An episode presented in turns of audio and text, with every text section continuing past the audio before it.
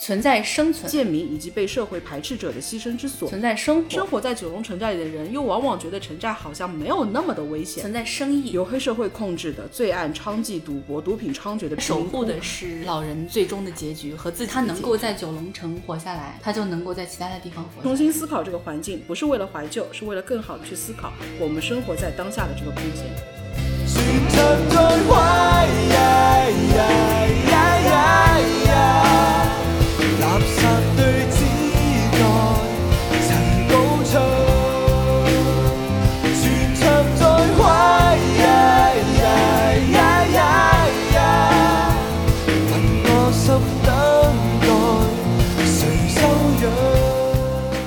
大家好，我是左小姐。大家好，我是葛小姐。我们今天聊一下九龙城寨，生活在九龙城寨里面的人，他们的这种生活空间啊，由九龙城寨延伸出来的一些流行文化作品，嗯，他们里面的一些文化符号啊。因为真正的九龙城寨，它其实现在已经完全消失在生活当中嘛。大家如果去香港看到的话，是有一个九龙城寨公园，但是那个公园的话，其实已经是回到它最初最初发源的那种样子了。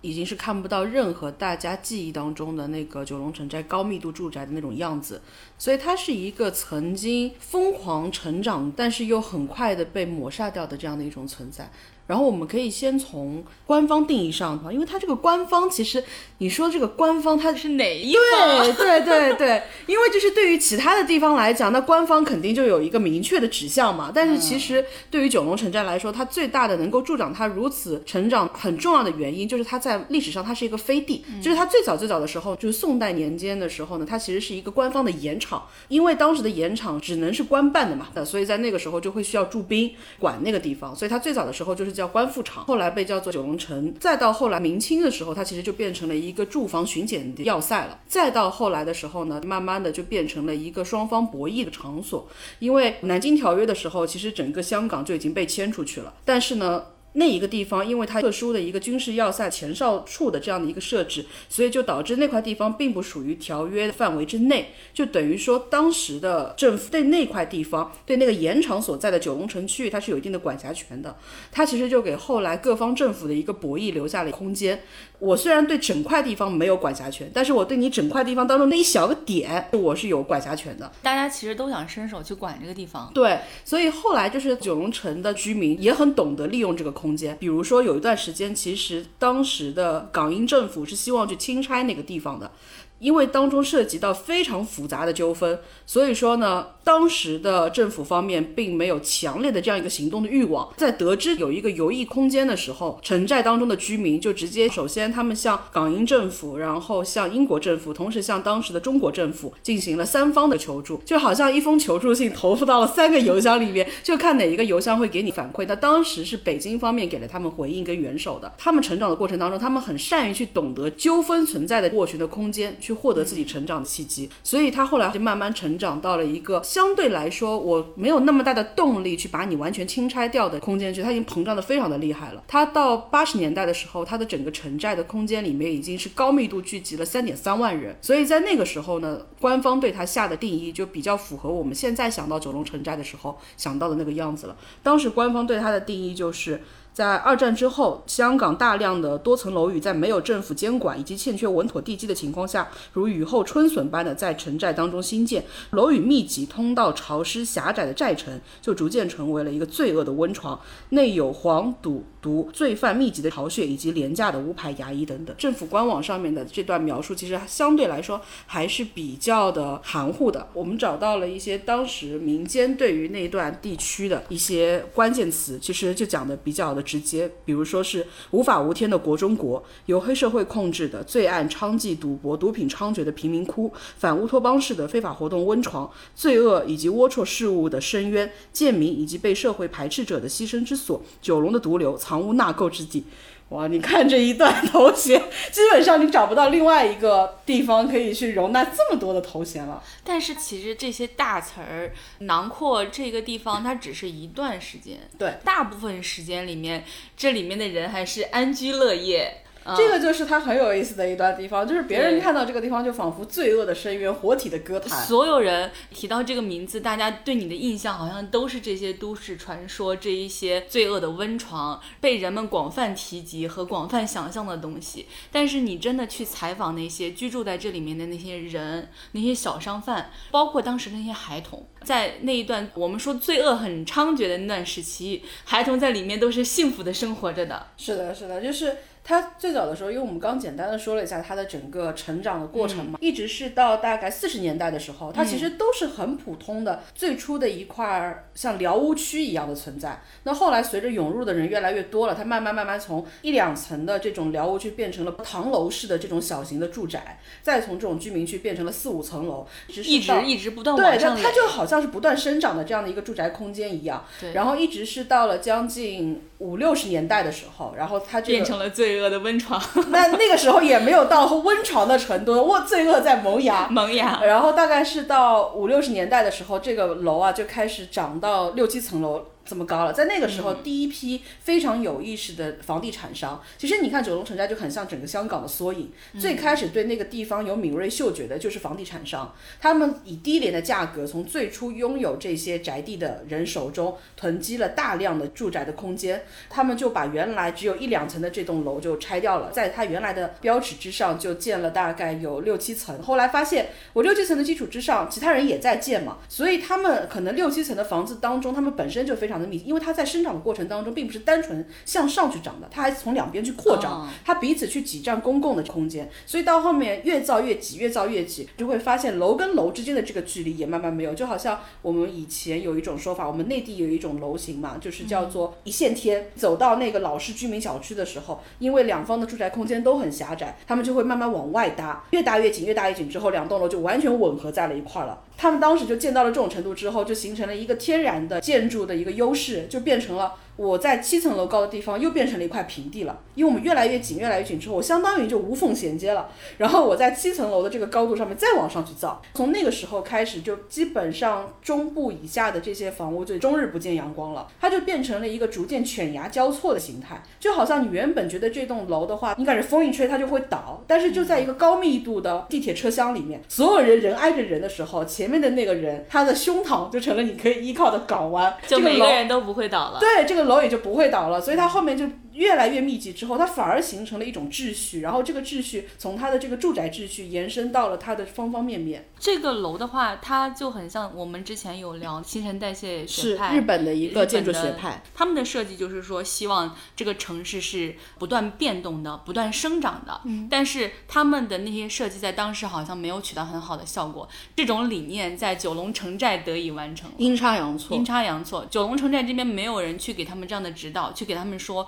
有这样的学派，有这样的理论支撑你的这个建筑的完成，它是完全自然生长成这个样子的。它的那种弹性，它那种变动不居，真的就是很像它那个理论想要得到的东西这样的一个城市。它其实就是一种非常乌托邦的无政府主义嘛，它有点像是赛博朋克爱好者的一个原点以及一个终点，就是你感觉包括像呃蝙蝠侠当中有一个侠影之谜，它在当中有一个类似于像罪恶温床一样的一个地方，它的原型呢其实就是是九龙城寨，包括像宫壳机动队里面，他们当时很有名的就是把呃霓虹灯啊，然后跟九龙城寨外围，就是大家最遐想的香港的那个样子画在动画里面的时候，其实你能从当中找到很多的都是九龙城寨的这些影子。我就觉得它很有意思的一点就是，他在里面去做的时候，他的这个形象其实跟我们的想象它会有一点区别的。他的那个生活的那个机理其实是很完整的，比较像是一个社区，只不过这个社区它太特别了，它在里面确实就像刚刚左小姐讲的，它有很多的自给自足的生活的空间跟场所，它远比我们想象的单一的一个罪恶的温床要丰富很多。很多人可能最初的对于九龙城寨这个地方的印象，是因为九龙城寨它挨近启德机场，所以你会看到一些照片，飞机。在那些楼宇的头顶掠过，在那些楼宇的中间飞过，你都觉得它隐隐约约它就要撞上这个楼了。如果说你在飞机上面，你伸个爪子出来，你都能捞几件衣服走。你这个飞机是不是太过于不密封了一点呢？就是你想那个飞机它底下那个脚架，它没收好，它就可能勾你几件衣服走，就那么近。就是它那边因为电力啊、通讯设施、所有的公共空间，它其实都已经被完全吞噬跟压缩掉了。所以说他们基本上他们的取电啊，包括电线什么的，全部都是在天台那一块密密麻麻，其实都会架着的。你就感觉它经常勾勾两个东西走，对，很裸露。但是它的这种秩序感又保持的非常的微妙。你看它建筑膨胀成这种样子，但是它们长到一个高度的时候，他们会自然停止。这个就是所有里面的地产商的一个默契，因为他们知道，包括里面的当时有很多的像三合会啊、潮汕帮啊，包括城寨福利会，他们有很多城寨内的这种利益团体的这样的一些勾连，但是他们都会形成一个默契，就是我这个楼造到一定的高度，我不能再往下造了，因为你一旦去超过启德机场的最终的红线的话，那你可能就会触动当时所辖政府对你的钦差的管控力度跟决心，所以他们跟多方是保持这样一种很微妙的动态平衡的，就是我死命的蹦跶，但是我就是撩拨你一下，撩拨你一下，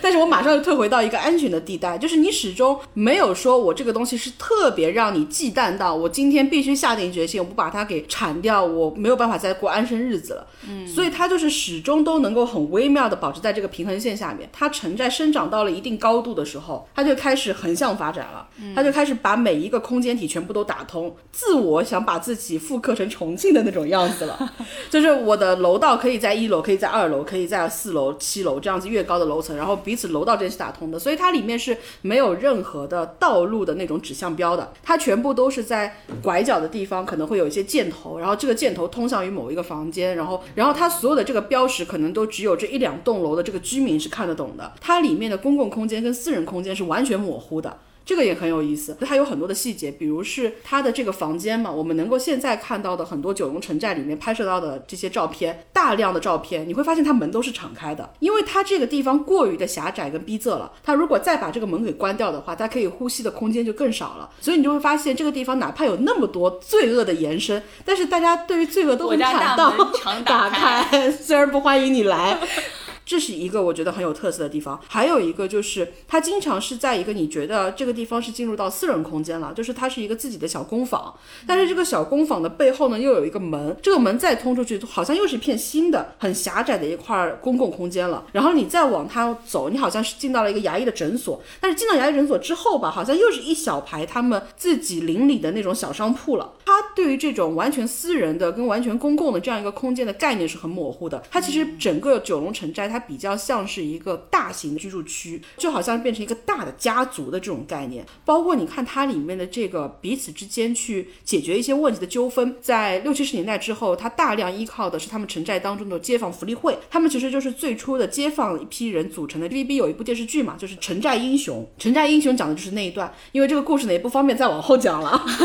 往前讲吧也没有他们的故事，往后讲吧这个故事到后面，因为我们总是习惯故事有一个光明的未来。但是这个在后面的话，它其实也没有一个光明的未来，所以那个故事讲到一半就戛然而止了。它正好是讲到城寨福利会诞生以及最初为街坊谋福利的那一段的故事。其实，在那个里面已经能够看到很多他们很有意思的一种运行方式了。就比如说我们在外面的话，可能会有很多提供公共服务的日常，但是因为它在里面楼道过于的密集，电线跟水线这些东西都是布不进去的，那些水的管道以及消防设施以及电力的这些东西都是弄不进去的，尤其是住在高层的那些人。他们日常可能就需要有人专门是像重庆的棒棒一样的，就要担水到他们的房间里面去的。自己要用水的话，就又很像周星驰的自己的那部片子里面一样，所有人都是要排到一个水龙头前面去。掌管这个水龙头的人，其实就是这个地方最有权力的人之一，他们的话事权非常的大。这个设定其实又很像那个大家都很喜欢的疯狂 Max。嗯，疯狂 Max 一开始的时候就是所有人去那边就是等着那个水天降甘霖的那一种。整个城寨其实最完备的公共厕所其实就一男一女各一个。你想三万三千个人住在一个地方，然后公共厕所只有两个，那个滋味真的是太美妙了。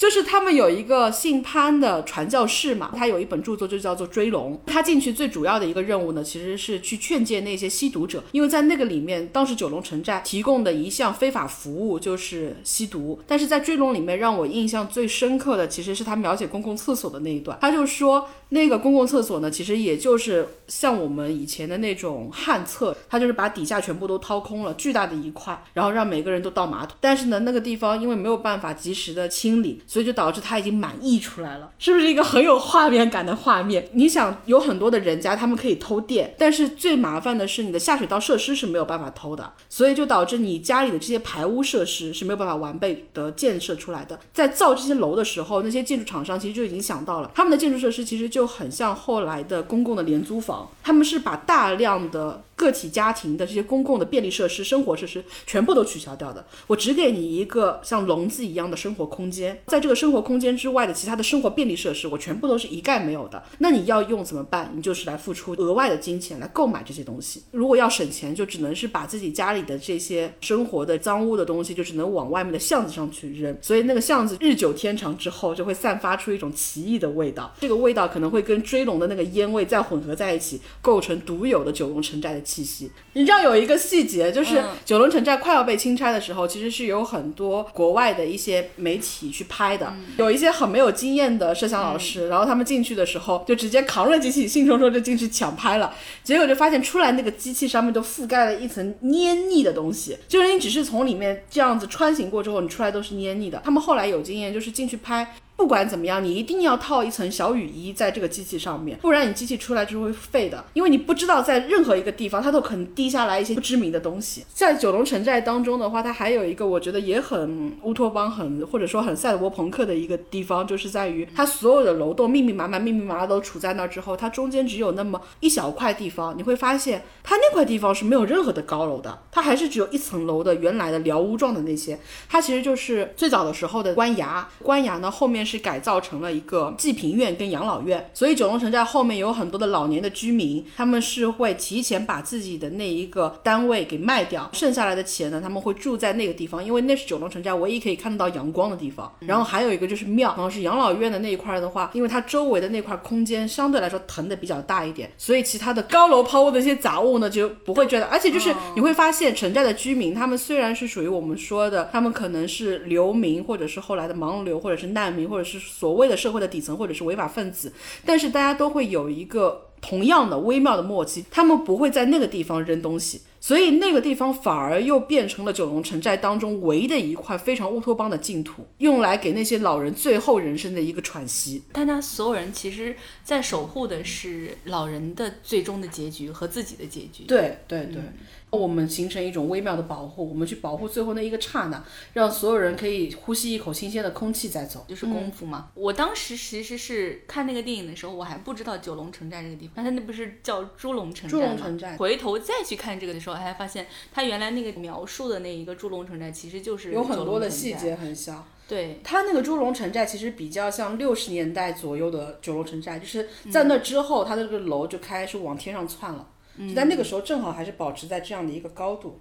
你刚刚有讲到三合会嘛？我觉得三合会这边就是我在看这本书的时候，有一句话特别有意思，他就去描述这个三合会嘛。简单讲一下它的历史，它其实是从清代就开始发源的。那个时候最开始不是叫三合会，它叫洪门，嗯，就是洪水的洪。它为什么叫这个？让我补充一个细节，就是呃，大家可能看建军大业的时候，应该是建军大业的时候当中，呃，香港艺人陈伟霆演的一个洪门老八，嗯。这个红门就是左小姐刚刚说的那个红门，就是那个红门。红门为什么叫红门呢？它其实有很多种不同的说法。然后有一个比较主流的说法是，那个时候有一波人他们反清复明嘛，朱元璋他年号叫洪武，他们给自己起名叫洪门。然后呢，到了二十世纪之后，三合会就演变成那种大大小小的帮派的一个统称，它就有点像黑社会的这样的一个统称，经营一些收保护费啊、贩毒啊、洗钱呀、赌博呀。性生意啊，这样经营一些这样的这种小买卖。小姐说着说着撩起了袖子，是怎么回事呢？在那种香港人的语境里面，三合会其实就是等于黑社会嘛。在两千年的有个报告里面说，当时香港有。五十个左右的三合会组织，但是犯罪率其实没有那么高，他们的犯罪率可能也就占到百分之四左右。你会觉得，哎，就是你们不是黑暗之城吗？你们不是黑社会吗？为什么你犯罪率这么低？然后在这本书里面，他有一句话，我一定要原文念出。他说，他们往往只是有阶级架构的本地街头帮派，并采纳大型三合会组织的一些仪式，令帮内成员有一种自以为了不起的感觉。我们讲黑帮或者是怎么样的时候，你对他的一些想象都是那种大型犯罪、枪支弹药这种教父，对这种感觉。但是其实人家是很接地气的小混混。这句话我一瞬间有点回味，到底是夸人家还是骂人家呢？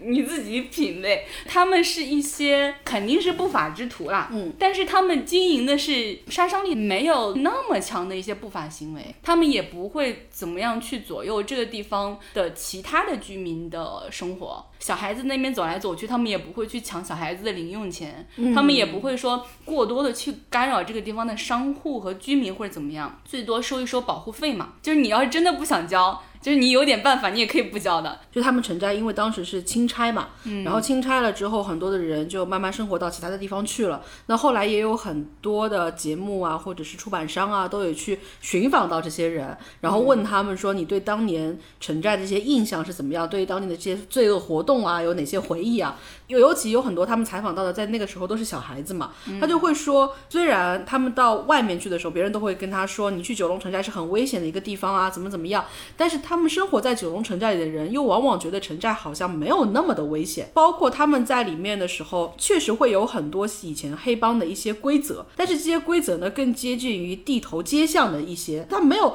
特别成体系。他们会有一种很奇特的三观。我走在回家的这个路上面，然后我可能左手边就是有一个死道友，再往前走的话，可能就有一个蓝帽子，然后再跟一个三合会的人在聊天。那个时候的话，他们就是警察，就是蓝帽子嘛。九龙城寨当中的执法这个东西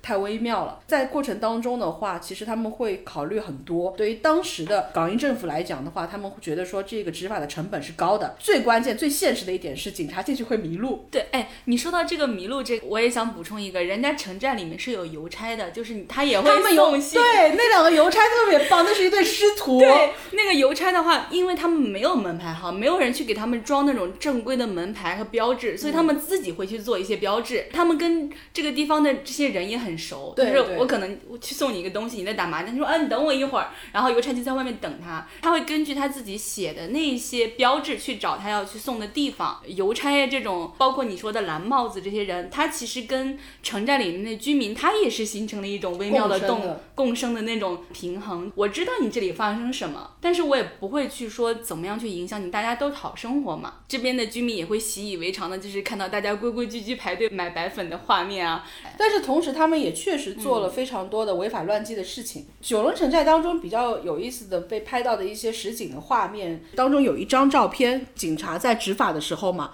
他们其实是在监察一个。犯罪现场，然后呢？结果那个视线特别有那种，好像有几层多元空间的那种感觉。就是在这个画面的最底部，就最阴暗的那个地方呢，是真正的犯罪现场。他们是在进行一些白粉的交易。再往上呢，其实是一个警方在监控他们。但是你能够看到警方的这个视线往下对着的时候，他们有一个专门的那个盯梢的一个人，其实跟这个。最上层的上帝视角的这一个拍照片的人，他有一个视线的碰撞，就是在这个上面，你感觉整个九龙城寨构成了一个三四层的维度，每一层的人都在自己的独立空间上面，它很有戏剧感。三合会，你刚刚讲到他们的这个发展历程，其实跟整个香港又很很微妙的有一种。互动的关系就呼应的一个关系是，最初的时候，九龙城寨里面罪恶发生最严重的一段时间，是因为在外面可能对他们是有一些整治的，所以不管是三合会也好，其他的一些违法犯罪的一些组织也好，他们都会试图进入到这样的一个三不管地带里面来，因为在那个里面的话，你有一个博弈的空间，就有很多警方的回忆录，他们就提到说，当时他们在进去抓人的时候。他们就会满嘴跑火车，他们会今天跟你说我是中国籍的，然后又会跟你说英国籍的，他们会有各种各样的说辞。所以警方在那个时候的话，他的那个执法就会变得很困难。有很多小型的一些犯罪活动的话，他可能就是睁一只眼闭一只眼了。就好像我们刚讲，他没有那么大的一个动力去做这样的一个事情。但是后来随着整个香港经济的腾飞，而且他们有一段时间确实客观上存在一定的这个警戒贪污的情况非常非常的严重嘛。廉政公署成立之前，其实一段时间是非常猖獗的。在那个时候时候你再窝在九龙城寨就没有意思了。在那个时候，真正整个外面的花花世界成为了一个犯罪的温床，所以你就会看到那个时候九龙城寨的秩序变得非常的好。慢慢慢慢就后面就越来越好了。对，就是他们反而就是因为你里面无利可图，你也就变得只能像是普通的街头小混混一样，给我添点日常的麻烦之外的话，嗯，那好像它也就形成了一定的规则了。那直到后来再要被追查，廉政公署成立之后，再要被追查的时候，他们又开始有一群人，他们回流到了九龙城寨里面。九龙城寨其实它是能够反映整个香港的这个社会治安的一个问题的，就是香港社会治安一旦出现问题，它是一个方向标。对，九龙城寨呢可能就会相对平稳一些。那一旦外面开始呃肃清了，开始清剿了，就开始有大量的人开始逃到这个三不管地带，希望能够为自己寻得个喘息的这样的一个气口了。所以到后面你会发现，八四年到八七年这段时间，随着整个大环境方向上的关系被厘清了，随着香港回归这个事情逐步逐步开始要确立。确认了，他们这个空间就不断被压缩，不断被压缩。到了九四年的时候，整个九龙城寨被夷为平地。它其实又是跟整个香港回归的大背景是完全吻合的。它是香港整个发展的历史上的一个缩影。这个城寨对于很多社会底层的小人物来说，它其实是一个很好的生活的地方。就首先它成本不高，对；其次它要求不高，因为很多牙医啊、中医啊、医生这些，他们没有资质的话，他们在香港在外面，他们其实是没有办法去做这个生意的。他也有可能说，我要开一个中医馆。外面的成本太高了，但是我在这里我不需要那么多东西，我也不需要去交什么额外的税啊。那么我的小店铺在这里是可以开得起来的。我又通过低廉的价格会吸引到站内跟站外的人找我求医，来找我买药。经营一个小铺面的话，在这里面也没有什么危险，所以这个地方它有做各种生意的人，有医生，然后有做糖的，有做食品的。很小很小的家庭加工厂，家庭手工作坊的那对手工作坊，小营生是很适合在这种城寨里面生长的，因为你出去，你但凡要做一个这样的生意，你没有这样的竞争力，对你成本太高了，成本一旦高起来，你的价格就高，你价格高起来之后，你其实你东西就卖不出去。所以后来清拆的时候，最难受的是这些做生意的人，因为他们出去之后就不知道自己要做什么。呃，就是，而对于一些生活在这里的人来说，他们好像就没有特别的说对于这个地方有什么怀恋。但凡你能够给我在外面有一个安置房，那么肯定是要比城寨里面要舒服的嘛。你会发现在这里面存在生存，存在生活，存在生意。嗯。这些人他们是出于不同的原因交织在这个城寨里面，然后在城寨清拆之后，他们有不同的去向，他们也有不同的感想，但是他们最终都会离开这个地方。就好像你把城寨它这种高度聚集的这种空间场所，你把它想象成一个毛线团，然后这个毛线团可能随着时间日久，然后它就团的越来越紧，裹得越来越紧实了。你要清拆掉的时候，你肯定是要剪掉很多的线头的。有很多的人，很多的生活方式，可能就在这个过程当中成为了这个需要被清理掉的线头。平头老百姓，他在这样的一个城寨当中，他们是存在自己的生存跟生活的。他有很多的像木池厂的老板、云吞皮的这种厂商，卖这种小的潮汕糖果的，他们其实都是小本经营，他们也不像无证牙医这样存在天然的证照方面的特别大的一个问题。他们当然也证照肯定是不全的，然后卫生肯定是堪忧的，对，但是。就好像我们说何不食肉糜一样的，对于很多真正真正底层的人来说。这些对于他们是一种生活的可能性。九龙城寨在客观上面，在某一段时期里面是满足了这些人生活的容身之所的。我们现在说到清拆，可能第一个反应就是那很好啊，是九十年代的时候拆一代、拆二代这种多好呀。但是其实跟大家想象的是比较不一样的是，九龙城寨当中从拆迁上面掠取最大利益的，确实就是最初的那一批房地产商，因为他们刚买来的时候呢，他们其实只花了一间屋子。或者一栋屋子的价格，因为他们买的时候可能还是寮屋区嘛，他们在原有辽屋区的基础上面盖了可能十几层楼的房子，可能是一体三户、一体六户。那你想，你拆的时候按照这个房间的格局来换这个价格的时候，这个价格就完全不一样了。比如说，当时有一位采访当中有说过的，他们当中中小体量的一个房地产商人，他在那一次九龙城寨的钦差当中，大概就获得了超过三千万的港元。而且那个年代啊，九十年代三千万港元啊，对啊，你想象是一种什么？而且他当时还是颇有遗憾跟不满意的。因为别人赚的更多。对，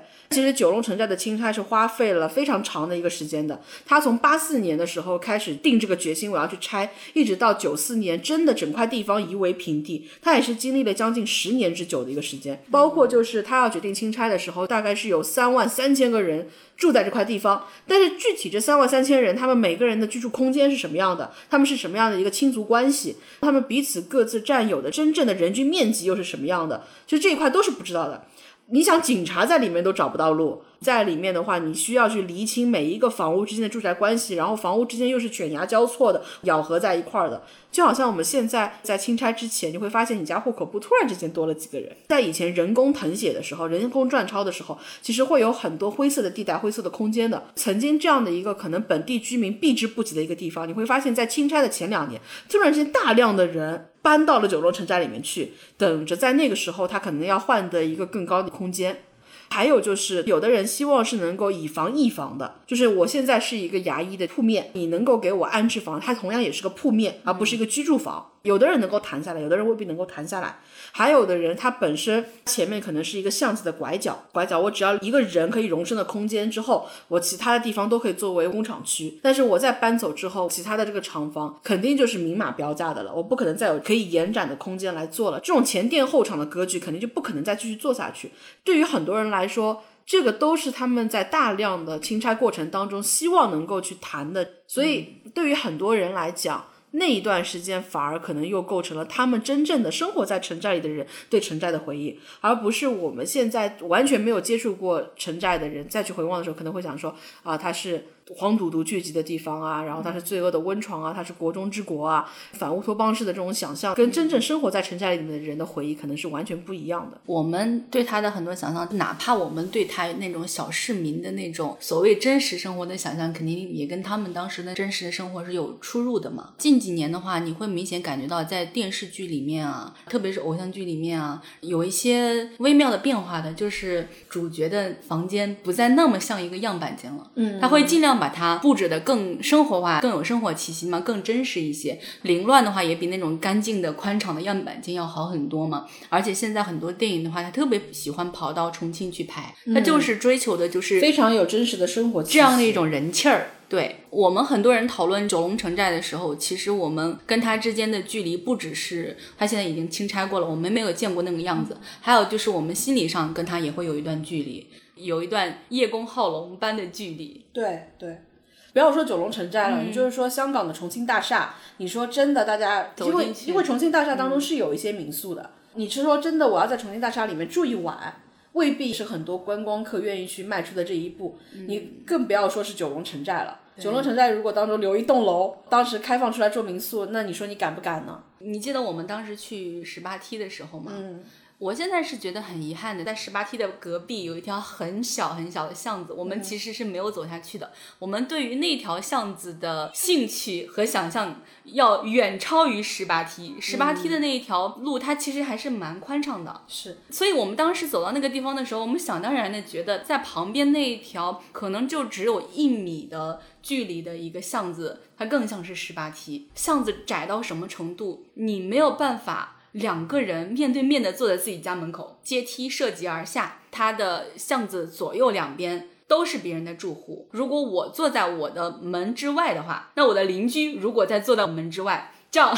就没有人可以从我们中间通过了，我们就无缝衔接了。稍微往他们的屋子里面探一探的话，就会发现他的屋子也是一个非常狭窄，一眼可以望到尽头的一个比较黑暗的房间。我们就很想从那里走。坐在那条巷子口晒太阳的老大爷就很热情的给我们指路，说十八梯在那一边。我们就囿于这种热情，我们就觉得我们不去那边特别对不起他，所以我们没走这条路。我现在觉得很遗憾，因为他没有了。十八梯在那个时候，他的生活气息已经基本上被厘清了。他之后是准备转型成一个观光步道了。旁边那个呢，其实比较接近于十八梯最初的这个样子，是我们真正想去的那种十八梯的样子。对。但是，一方面是由于当地的居民过于热情，另外一方面的话，也是由于它那个巷子太窄了。我们其实走进去之后，有一点点侵犯人家私人生活空间的感觉对，感这种。感觉特别明显，就是你感觉他们里面的每一个人都形成了一种非常自然的一种生活气息，然后你作为一个闯入者的这种感觉特别明显。对，所以我们会觉得我们的出现会给他们造成不适，然后我们同时自己也会感觉到不舒服，所以我们就没有走下去。走到那条宽敞的十八梯的时候，其实我们还是有一个朋友有关注到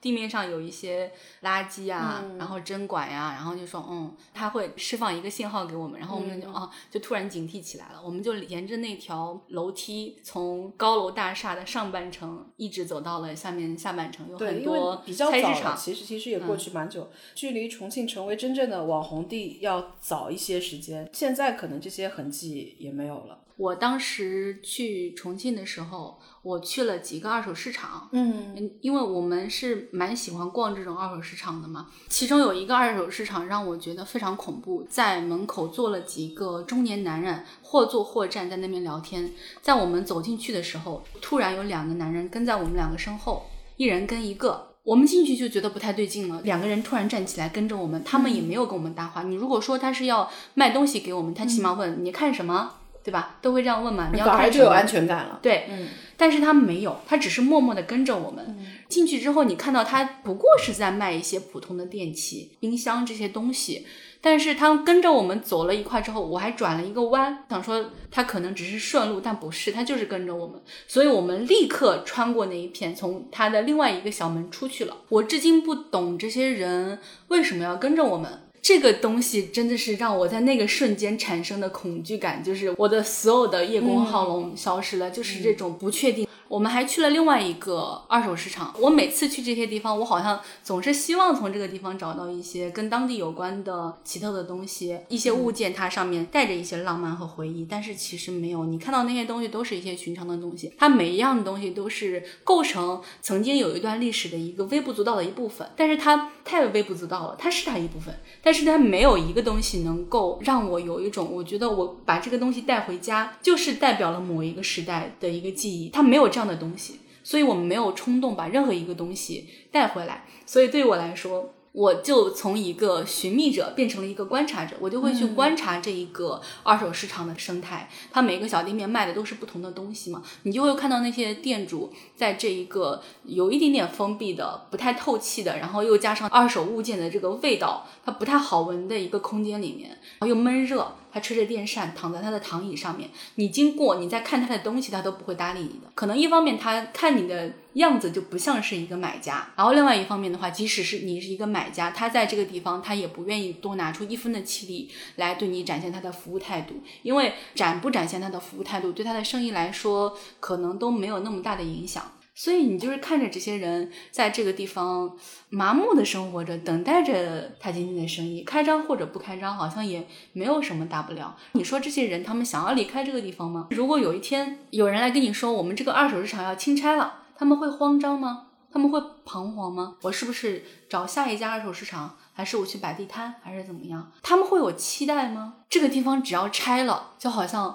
我在这个密不透气的环境里终于被放出来了，可能会艰难，但我生活会有一些另外的可能性吗？身处其中的人往往都不会怀念，真的会怀念的其实是远处隔岸观望的那些人，他们会在不断的遥望的过程当中去幻想其中对岸的活色生香。但是你其实真的走到他的那个时间里面去的时候，你会发现他在一天的时间跨度里面是那样的麻木。大家对于很多的反乌托邦的那种幻想，包括像赛博空间的这种，其实多多少少都是叶公好龙的。因为赛博朋克真的复刻出来的话太脏了，看图你只是觉得脏，真的走进去它还有味儿，泥泞污浊。污浊、因为。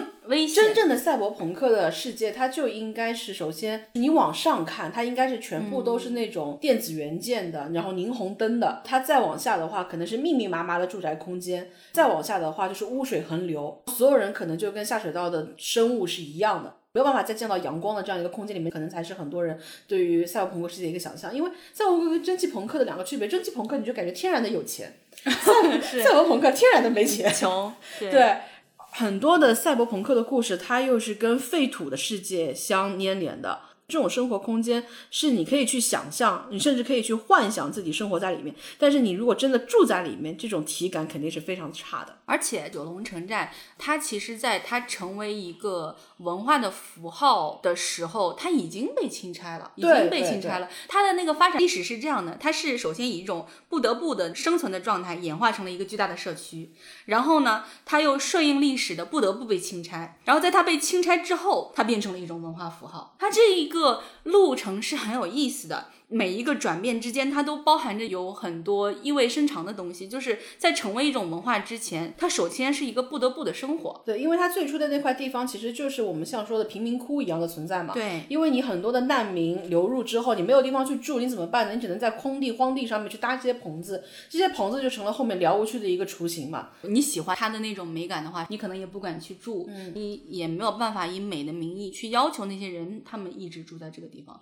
但凡他们有更好的空间可以选择的话，其实也没有人愿意生活在这里。就所有人都是不得不生活在这里，而不是选择生活在这里。但也因为关于这一块儿最容易引发争执跟争论的这一块，它其实已经完全结束了。嗯，所以反而大家可以去放任自己去幻想它是什么样子的一个存在了。所以九龙城寨又变成了所有人灵感的一个源泉，因为它已经不在了之后，你可以添加更多的想象在这个里面。它你也不会冒犯到任何人。想象的温床，现在变成的这个符号，可能跟当时他们真正的生活的那种差异还是挺大的。我们想象这个巨大的城池，我们在聚集到它那个城池里的一个个个体上，城寨这种庞大的美学会立刻坍塌成一个又一个痛苦的个体。这些美和这些文化符号和构成他们的这些人，其实本质上没有关系，他们自己不会感受到自己是这个美的一部分。这个你能从有关于九龙城寨的这些作品上面，你可以从他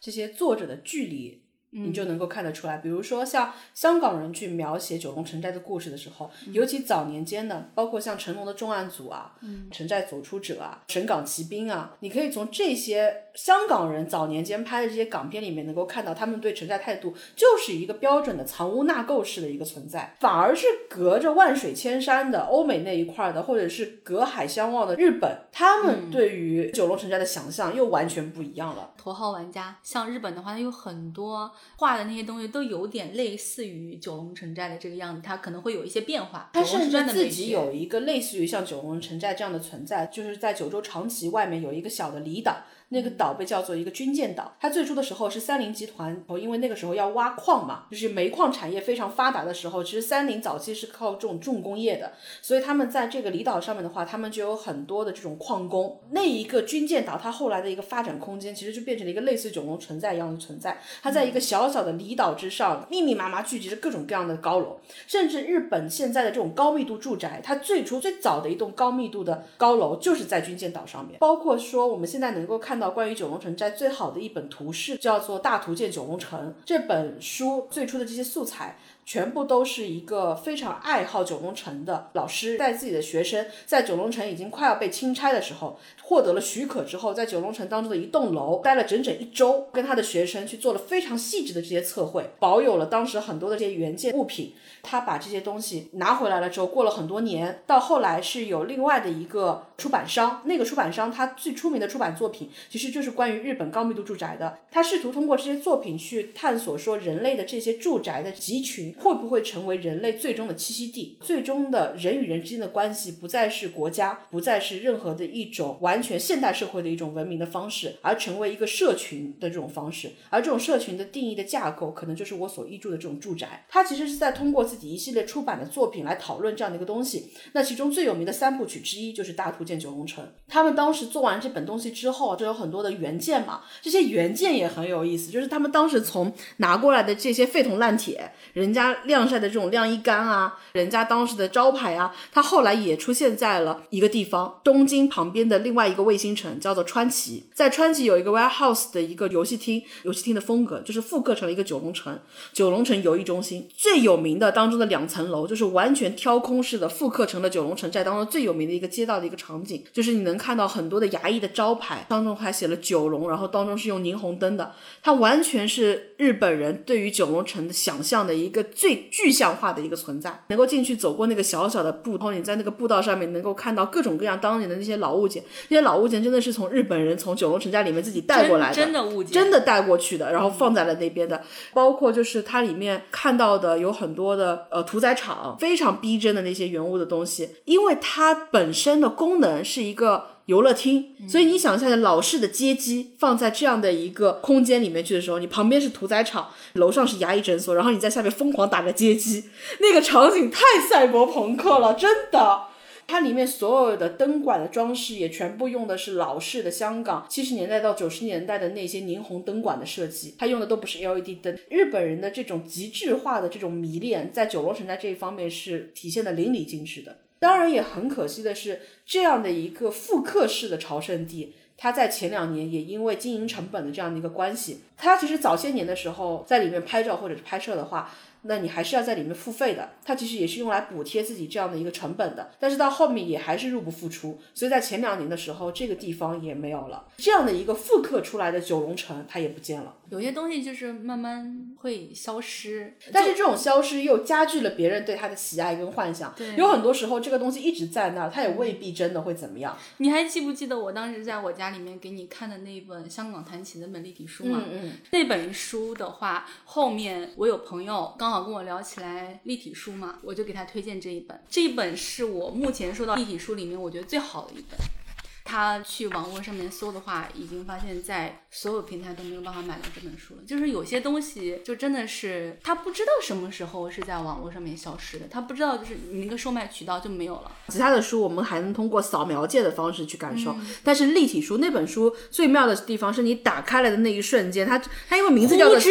对它的名字叫做《香港弹起》，所以那本书一打开的时候，它每一页都是一个立体的画面弹射在你面前的，然后那种画面感你没有办法通过。过扫描件没有办法通过照片来感受到。对，你看照片的话也不一样。那一个立体的场景还跟其他的立体是不一样，它那个立体的场景要更有层次感。在那个楼与楼之间，它有连着绳子，绳子上面挂着衣服。我对于九龙城寨的想象就是这样了，它就像九龙城寨的那一些复刻品。很多东西它好像都是这样子的，你慢慢慢慢就消失了，你看不到了，你只能够通过一些二手资料，只能够通过一些想象的东西、一些文字再去感受它。其实对于一批文艺爱好者来说的话，可能是九龙城寨的这种独特的生长机理所带来的这种美学。还有一批人，其实就是我们之前有提到过的，像日本的那个出版商那样，他们其实就是某一种城市形态的爱好者。有很多的建筑学者，尤其是这两年，他们越来越喜欢去研究九龙城寨。九龙城寨它无意中形成的这种高密度住宅群，其实对于很多我们现在这个词现在讲起来已经非常非常老态了。但是我觉得现在这个词。非常好，就蚁族。嗯，对于很多我们现在高速发展的城市生活来说，对于大部分的工薪阶层及以下的人来说，我们其实就是一个个体量不等的蚁族。我们在自己有限的工位跟生活区当中翻转腾挪，在某种程度上，我们也都生活在一个比九龙城寨环境好一点。生活福利设施好很多，安全很多，但是从我们的住宅生活空间上来讲，我们并没有比九龙城寨宽敞很多。所以九龙城寨它某些程度上面，你想它为什么会发生在香港？香港就是一个被住宅影响的非常极端的一个例子。建筑厂商的这种疯狂的逐利，它影响了一个城市的人的一种思维方式跟生活方式，包括他们去追逐生活成功的这种方式，他们的价值观都被他们所生活的这样的一个一亩三分地的这个生活空间所影响的。他们的价值观是。被这些地产商们改变了定义了。我有段时间对于民宿青旅保有高度的热情。对 Airbnb 的那种建筑有极大的热情。我后来有回想，说我从什么时候变成了一个坚定的酒店爱好者？然后就是可能就是从香港开始。我在香港有一次就是订了一个口碑评分还不错的一个民宿。民宿当然就是它有一种是床位嘛，那一般的床位顶多也就两层上下铺，是不是？我订的就是一个下铺。我等到到了现场，我推门进去，我发现这间民宿啊，它的床铺是三层的。真正的下铺是什么？是你普通的床铺下面跟地。地板中间的那一段夹缝叫做下铺，所以你睡在缝里，我睡在缝里啊，我睡在我床底下。想象一下，是在地板上，对，它地板上面是有一个类似于像宜家的那个床铺，铺在地板上面，然后有一个铺盖。我当时那个还不太懂，到后来我才明白，这个东西如果说你是长期居住的话，它其实就很像香港的当房跟棺材屋，非常的不舒适，那几乎是让你整个人的旅游的心态是完全会崩坏掉的。我还有一次是去红磡看演唱会的时候，因为红磡旁边有一个街道嘛，那个时候还不知道，我订过去的时候，那个房间就真的跟 TVB 的电视剧某些房间是一样的，就是你那个房间推门进去啊，你是只能推到四十五度角的，你是没有办法完全打开的。进去一半，你发现它打不开的原因是因为床旁边有一个床头柜，那个床头柜跟门之间的距离就是顶着的，整个房间就只有一个床，然后一个床头柜，然后它没有床。想象一下这个房间的之压抑，而且那条街的话，它其实就是以一个殡葬行业为生的一条街，就不了，就不了。之前有去香港的话，我还特地有去他们那种中介的门口去看一看嘛。他们有一些其实跟上海也是一样的，他贴了很多那种房屋的信息在那个地方，但是他们的单位跟我们的单位是不一样的。对然后他们有自己的一个算法的方式，让你觉得你好像买了很大的一个房，千尺豪宅。千尺豪宅，然后你一换算的话，几十平嘛。包括有很多明星啊，就讲他们豪宅豪宅怎么样，但其实都没有很大，房子的外观也很破旧。包括明星有很多，如果不是你演艺世家啊的那种的话，你发现有很多人的心态，包括就是容祖儿，香港天后嘛。我对她的一个采访印象非常深的就是她在跟别人路上在闲聊的时候，他们正好车型外面经过了一处我们所说的香港的千尺豪宅，半山豪宅吧。当时正好是他的采访话题，说到了人的未来啊，人的期望啊，人的努力啊，人的愿景啊。容祖儿就一下子在那一刻变得有些感慨，他非常真诚地问了他旁边的那个主持人一句，说：“你看到这些房子会让你想到什么？”旁边的一个主持人就说了一些非常通俗的人的那种愿景嘛，我就觉得哇，面山朝海啊，当然觉得很开阔啊，很舒服啊，我就觉得很幸福啊，人就应该过这样子的生活啊。然后容祖儿很认真的跟他说：“我看到这些房子，我就在想，人要多努力，赚多少钱才可以住上那样的房子。”来内地，到处都是那样的房子。对，但是生活空间不一样嘛，就包括香港，你去租房的时候，你能够看到它当中有一个铺位是厅长，就是我们自己房间的这个客厅，它那个客厅也辟成了这两间房间，住在这个铺位的话，你就叫做厅长了。这个也是一个跟内地的群租房可能会有一点相近的，而且其实我们以前会觉得说，啊，群租房蛮多人住在一起，挺好的嘛，不也解决了一个住宅问题吗？那为什么我们有一段时间内地，尤其是一些外来务工者比较多的这种大城市，为什么要大力的去清剿群租房？其实是因为，如果你真的在群租房里面生活过，你就会明白，群租房是有一个像我们刚刚所描述的九龙城寨那样的气味的。就是你自己，如果说你只是想象我在这边住一天、住两天，你不会考虑到一些生活设施的问题。但是你如果在群租房里面一直住着的话，你就会知道说，群租房里面最大的一个问题不在于你生活空间的大跟小，你最不能忍的是什么？是想去上厕所的时候，你的厕所排着队，你的房间可能会有七八户人家跟你一起住，但是这个卫生间，一般的群租房它可能会把一个卫生设施改造成两个卫生设施，但这就极限了，不能再改了。早上你蓬头垢面，你在那边等着上厕所的那一刻，你特别难受。有很多素质比较差的群租房的这些住户，他们就会到那种安全逃生出口的这个地方，会在那边随地大小便，这就导致了他们跟很多其他的非群租房的住户的极端矛盾。对于很多的住户来讲，他们还面临一个非常现实的问题，就是我想搬，是不是？我这个房子，假设打一个比方，我这个房子是三四百万买进来的，因为你们群租房子存在，我搬的时候，我这个房子贬值到只剩一两百万，这个过程当中的这个负担，就是我不可能承受的这样的一个负担，所以它确实会造成非常多的实际的矛盾。你说小了，它是一间群租房，你必须要拆；你说大了，可能就是九龙城，它必须要拆。但是它又会面临很多的问题，九龙城拆了之后，他们会去向哪里呢？这就是我之前想的那个问题嘛。这些人被清了之后，他们的去向总归会找到一个去向，不会比现在过得更好，也不会比现在过得更差。这样的人，他能够在九龙城活下来，他就能够在其他的地方活下来。他们会从这一个所有人都知道的地方四散开来，生活在这个城市的犄角旮旯里，生活在这个城市的每一个小小角落。不是否认九龙城寨它不是罪恶的温床，它当中是有很多的黄赌毒东西。它五二年的时候，这里面的这个营生就已经非常的红火了。在九龙城寨清拆之后，一个跟九龙城寨有关的人，他曾经写过一段话，是关于为什么现在的人会越来越多去想九龙城寨，再去回望那一段的。我觉得那段话非常好，很适合作为今天的收尾。因为在那个时候，他其实是香港的城市当代舞蹈团嘛，他们当时在剧场里面曾经做过一个展览，叫做九龙城寨，那个寨是。还债的债，欠债的债，在那个展览里面，他有一段序言，他就说：“我走在那些旧物之间，看着那些拆下来的陈旧的招牌，捡回来的算盘、园长簿、旧照片，带给我一个旧日城市的幻象。种种暧昧的符号，指向许多古怪的可能的解释。但我知道，这些离开了脉络的符号、散乱的物质，并不完全等于一个实在的、有人生存过的一个空间。”巨大的铁锤敲碎了墙壁，九龙城寨被清拆了。而重新思考这个环境，不是为了怀旧，是为了更好的去思考我们生活在当下的这个空间。然后种出大厦，文明是种进化，尽管适应，别制止它。力竭星沙，情怀承受不起风化，丛林不变做繁华便问怎么不爱他蝴蝶梦里醒来记不起对花蕊有过。